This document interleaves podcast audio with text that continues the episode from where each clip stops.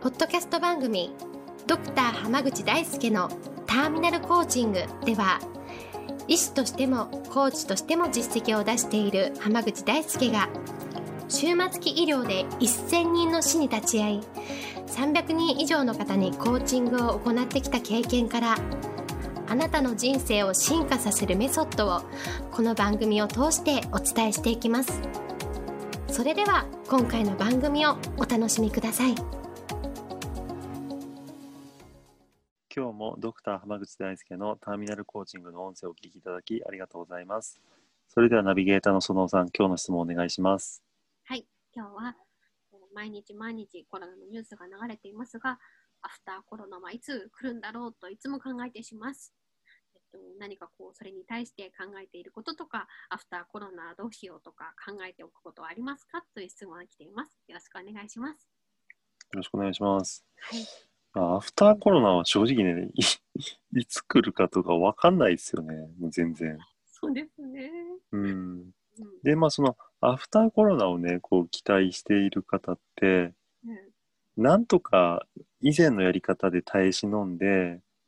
こう世の中が以前に戻るのをこう期待している方って多いと思うんですよ。はいはい、多分今回この質問くださった方も、うん、なんとかこう今までのやり方をやり通せないかっていうふうに考えていらっしゃるんじゃないかなと思うんですね。うんうん、でもやっぱそれだと結構厳しいと思うんですよ。うん確かに結局いつアフターコロナが来るか分かんない状況で、うんうん、こう耐え忍んで、まあ、業種によったらそんなに影響を受けてない人もいるとは思うんですけど、うんうん、でもやっぱりちょっとずつねこう世の中が経済が厳しくなってくるっていう可能性もあるのでそうですね、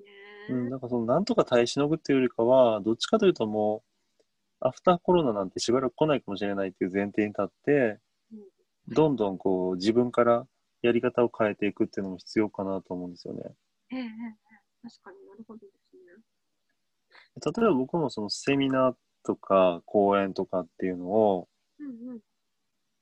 うんうん、オンラインでやるやるようになってみて、うんうん、結構なんかその最初は単に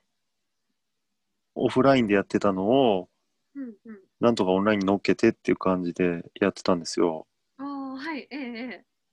だからもう要は結構ホワイトボードにこう書いてでそれをなんとか画面の中に収めてみたいなのでやってたんですけど、 うん、結構きついですねそうなんですよねでで結局自分その撮影してる側も見てる側も最近でも大体スマホじゃないですかそうですねそうすると意外とホワイトボードに文字書いても、うん、スマホだと結構見づらいんですよね。確かにそうですね。なんか結構かなりちっちゃいですしね。なんかちょっと反射しちゃったりとかして。そう そうそう。よよっぽど大きな字で書かないと確かに確かに結果見えないってことも結構あったんですよね。まあ、あとそのセミナーとかの内容にもよると思うんですよ。結構その、うんうん、なんていうのかなその複雑な内容をやるときとかだったらホワイトボードとかあった方がいいのかもしれないですけど、うんうん、まあでも内容によったら実はホワイトボードなくても大丈夫なんてことも結構あったりするので確かに確かに、はい、だからそれに関して言うと、うん、やってみた結果として、うんうん、あホワイトボードなくてもいいんじゃないみたいなのがこう分かってしまえば、ホワイトボードなしでどうやって理解度とか満足度を高めるかっていう観点に立って新しいやり方っていうのが身についてくるんですよ。確かになし想定で別にクラスなんか新しい発想っていうかことですよね。そのそうですそうです。例えば僕なんかで言うとその、まあ、結構 Facebook ライブをよくやるんですけどあはい、ええ Facebook ライブでセミナーやるときなんかだったら、うん、あの、まあ、本当にホワイトボードなしでやろうと思ったら、例えば重要なポイントを何回か繰り返したりとか、あ確かに、はい、はい。あと適宜まとめを入れていって、うんうん、まあ、基本だからその音声プラス表情とかが見えるぐらいな配信スタイルにしておくと、うんうん、結構ね、ああの、伝わるもんなんですよ。おおなるほどね。はいはい。だから意外とそうやってやっていって、しかもうん受講している方々の反応を見ていくと、うんうん。あ、こういうふうにやった方が伝わるなとか、うん今回ちょっとこういうの試してみたけど、こっちは反応がいまいちだったなとか、うんうんうん意外とたまたまやったことがすごい反応が良かったから、次もやってみて、また反応良ければ続けるとか、うんうん本当そのオンラインならではのやり方っていうのも、うんうんまあ結局オンライン化してみないと見えない部分ってあるじゃないですか。確かに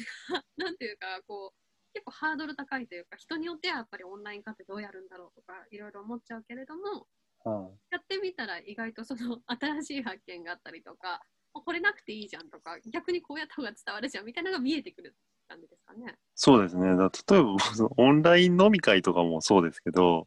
うんうんうんオンライン飲み会ってなんか最初うん話題になった時、はって思ってたんですけど、はいはいで実際何回かやってみたら、うんうん結構便利だなって思ったんですよね。ここですよね。はいなんかもうやめたい時にやめれるし、うんうん確かに。終電なくなったからこうタクシーで帰るとかもないじゃないですか。そうですね。確かに。で、眠くなったら別にもう切って寝ればいいだけの話だったりするので、うんうんうんだから意外とやってみたら、あうんの経験値が積まれてき て、あみんなこうこなれてきて、うまくいき出すってことって結構あるんですよね。あるかもしれないですね。う そんんなの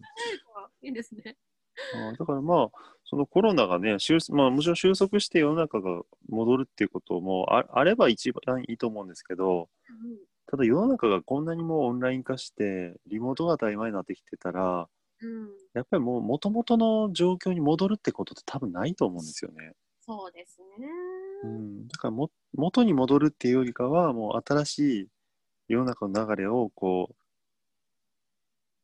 先先取るっていう方じゃもうないかもしれないですけどどんどんそっちに慣れていってうんうん。なる新しい方法にこう切り替えていくっていう視点が大事かなと思います。ほどですね。なんかその、まあ、アフターコロナってご質問の方おっしゃってたけど、そうじゃない。もう、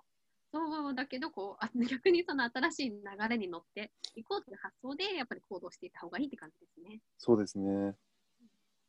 そうありがとうございます。はい、では今日はこれで終わります。ありがとうございました。ありがとうございました。本日の番組はいかがでしたか番組ではドクター濱口大輔に聞いてみたいことを募集していますご質問は d a i s u k e h a m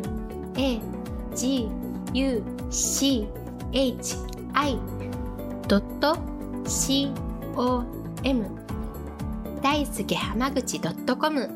の問い合わせから受け付けていますまたこのオフィシャルウェブサイトでは無料メルマガやブログを配信中です次回も楽しみにお待ちください